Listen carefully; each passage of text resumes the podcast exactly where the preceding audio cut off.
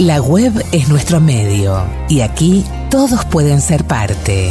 Y gracias por venir. En el podcast de El Narrador, todo lo que fue, es y será.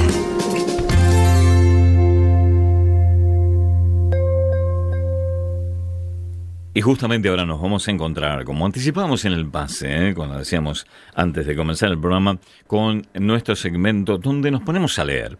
Lo que vamos a leer hoy, para aquellos que no escucharon el pase y que se están enganchando ahora con el programa, y de paso le mandamos un enorme saludo, enorme a nuestra madrina Susana, que nos está escuchando desde Mar del Plata. Eh, Susi, un abrazo enorme, realmente gigantesco para vos, siempre allí firme al pie del cañón. Bueno, eh, te decía, lo que vamos a leer hoy es una novela de un escritor polaco llamado Jerzy Kosinski, que era un periodista, que publicó en 1970 una novela llamada Desde el Jardín, que sorprendió a todo el mundo, fue un enorme bestseller, eh, la verdad porque se leía muy fácil y de un tirón y además por una temática que en ese momento, en 1970, sorprendía muchísimo eh, y trataba toda una paradoja sobre el poder y sobre ciertas eh, ideas programadas por algunos gurúes. Hay que ponerse en contexto, así como ahora hay mucho chanta, mucho vende humo, que también hace este tipo de cosas, viste, que, que se pone a, así como a hacer profecías o se pone en filósofo y todo lo demás. En esa época, en los 70, que estaba todo hiper ideologizado, también todavía estaba de moda lo que era el orientalismo, o sea, la, filosofía oriental. Estaba muy de moda los gurúes tipo como el de los Beatles en la década del 60 que fueron a verlo al Maharishi, bueno, bueno. Eh, y después explotaría en todo el mundo así como una moda en cuanto a los usos, costumbres, a las religiones y también a la filosofía oriental. Eh, después, ¿te acuerdan que en la Argentina explotó una serie de televisión que no tenía nada que ver con nada, pero todo el mundo se enganchó con eso, que era Kung Fu, por ejemplo, con David Carradine? Y también había mucho furor por las novelas de, de un señor que se llamaba, se hacía llamar Lobsam Rampa, que eh, comentaba toda la vida de un monje, muy parecido a Kung Fu, de hecho Kung Fu está tomado de ahí. Eh, y toda la, vida de un niño que queda huérfano y es ingresado en un monasterio tibetano y pasa cosas muy muy duras y cosas muy de filosofía oriental. Y hay toda una saga, son como 12 libros de Lobsang Rampa, el doctor Lobsang Rampa, donde narra todavía este, su juventud, la dureza, cómo aprendió, cómo se hizo monje, cómo se hizo médico y todas las costumbres del Tíbet y todo lo demás. Eh, y además eh, ofrecía en algunas de sus novelas prácticas para que vos, por ejemplo, puedas separar tu alma del cuerpo, con ejercicios, con... Sí, una cosa así, te, digo que venía así la mano.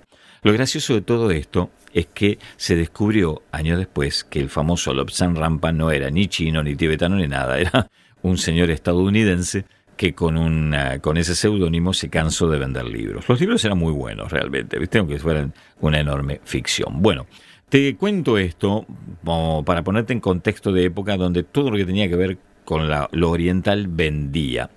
Y, había mucho gurú. Y entonces Jerzy Kosinski hace esta novela que en realidad no tiene nada que ver con la filosofía oriental, pero sí con una forma de filosofar y que los demás interpreten qué cornos querés decir y cada cual interpretaba lo que quería interpretar y todo el mundo decía, oh, pero qué groso, che.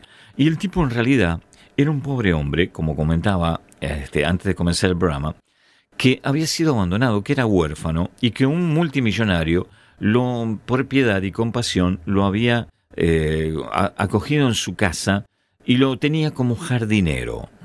Pero nunca lo empleó ni nada, era como un niño que él le dio un, techo, una comida y lo proveyó hasta su muerte. Y él se ocupaba del jardín y era un enamorado de sus plantas. Lo único que conocía del mundo eh, eran las plantas, porque no salía siquiera al mundo exterior.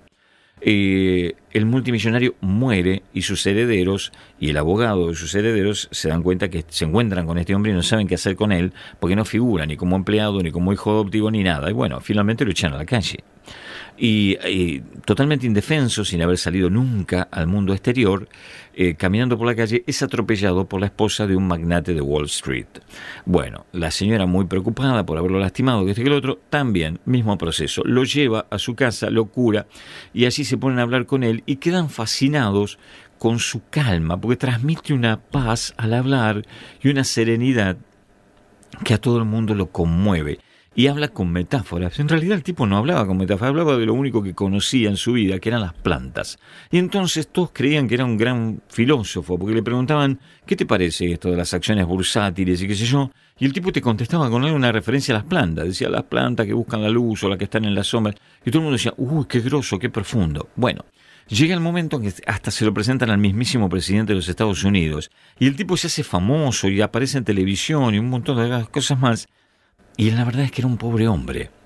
Bueno, una formidable ironía eh, que pegó muchísimo, que se publicó en 1970 y que en el año 1979 tuvo su versión cinematográfica encarnado el personaje por un formidable Peter Sellers, el famoso de La fiesta inolvidable y de tantas otras películas. Fue una de las últimas películas de Peter Sellers, creo que fueron este, una de las dos últimas películas que llegó a grabar antes de morir. Eh, y fue realmente también la película muy exitosa porque es una adaptación muy muy buena y Peter Sellers está genial en el personaje de este hombre llamado Chance Gardiner. Bueno, ahí ahora, te, así abuelo de pájaro, te vamos a leer un fragmentito de la novela Desde el jardín de Jerzy Kosinski, que vos este audio también lo puedes encontrar en Spotify, en Amazon Music y en todos los portales de streaming.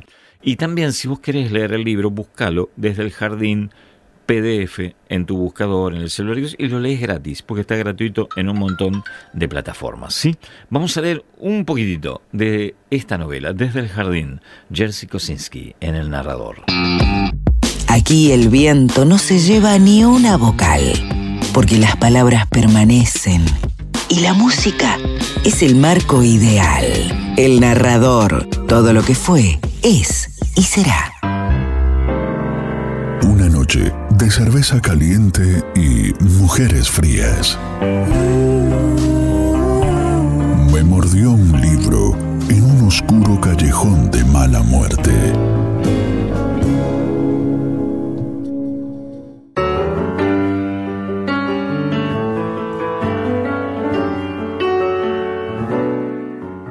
La comida continuó en silencio.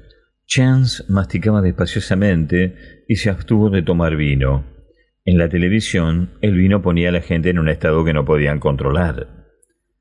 Pero si usted no encuentra una buena oportunidad pronto, dijo Rand, ¿cómo atenderá a su familia? No tengo familia. El rostro de Rand se ensombreció. No puedo entenderlo. Un hombre joven y apuesto como usted que no tenga familia, ¿cómo es posible? No he tenido el tiempo necesario, replicó Chance. Rand movió la cabeza impresionado por sus palabras. Las exigencias de su trabajo han sido tantas. Ven, por favor, interrumpió Yi. Estoy seguro de que Chauncey no le incomoda responder a mis preguntas, ¿no es verdad, Chauncey? Chance negó con la cabeza. Bueno, ¿no sintió usted nunca la necesidad de una familia? No sé lo que es tener una familia. Entonces usted está realmente solo, ¿no es así? dijo Rand en voz baja. Después de un silencio, los criados trajeron el plato siguiente. Rand estudió a Chance con la mirada. Hay algo en usted que me gusta, ¿sabe? Soy un hombre viejo y puedo hablarle con franqueza. Usted es una persona sin vueltas. Capta las cosas rápidamente y las enuncia con sencillez. Como sabrá, continuó Rand, soy presidente de la primera compañía financiera norteamericana. Acabamos de iniciar un programa destinado a prestar ayuda a las empresas norteamericanas acosadas por la inflación, los impuestos excesivos, las huelgas y otras indignidades. Queremos dar una mano, por decirlo de algún modo, a los jardineros honestos de la comunidad comercial. Después de todo, son nuestra mejor defensa contra los focos de contaminación que de tal modo atentan contra nuestras libertades fundamentales y contra el bienestar de nuestra clase media. Tenemos que hablar de este asunto en detalle. Tal vez cuando se haya recuperado totalmente, podrá reunirse con los otros miembros del directorio, quienes lo pondrán más al corriente de nuestros proyectos y objetivos. Chance se alegró de que Rand añadiera inmediatamente. Ya lo sé, ya lo sé, no es usted hombre de actuar impensadamente, pero le pido que reflexione sobre lo que acabo de decirle y recuerde que yo estoy muy enfermo y que no sé si seguiré en este mundo por mucho tiempo. Y comenzó a protestar, pero Rand continuó, estoy cansado de vivir. Me siento como uno de esos árboles cuyas raíces aparecen en la superficie y... Chance dejó de escucharlo. Extrañaba su jardín. En el jardín del anciano, ninguno de los árboles tenía las raíces en la superficie ni habían perdido su vigor. Allí todos los árboles eran jóvenes y estaban bien cuidados. En el silencio que se iba haciendo a su alrededor dijo rápidamente, Tendré en cuenta lo que me acaba de decir. El miércoles, mientras Chance estaba vistiendo, sonó el teléfono.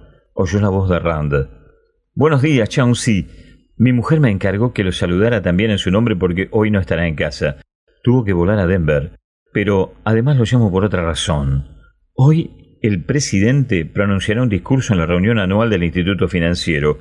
Está en vuelo hacia New York y acaba de telefonarme desde su avión.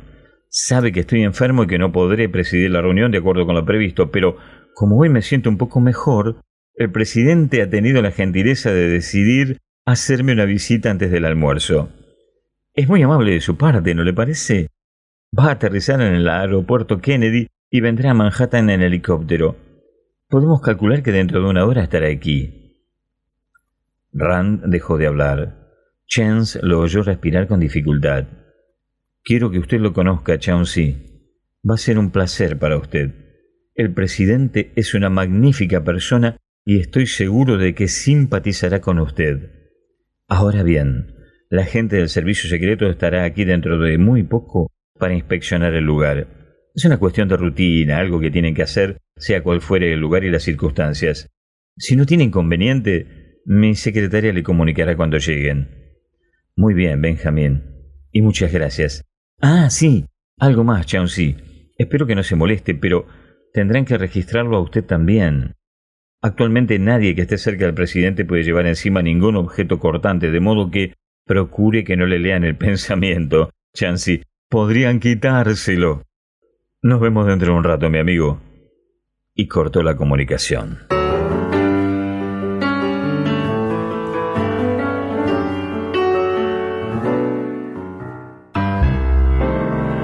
Una noche de cerveza caliente y mujeres frías. Me mordió un libro en un oscuro callejón de mala muerte.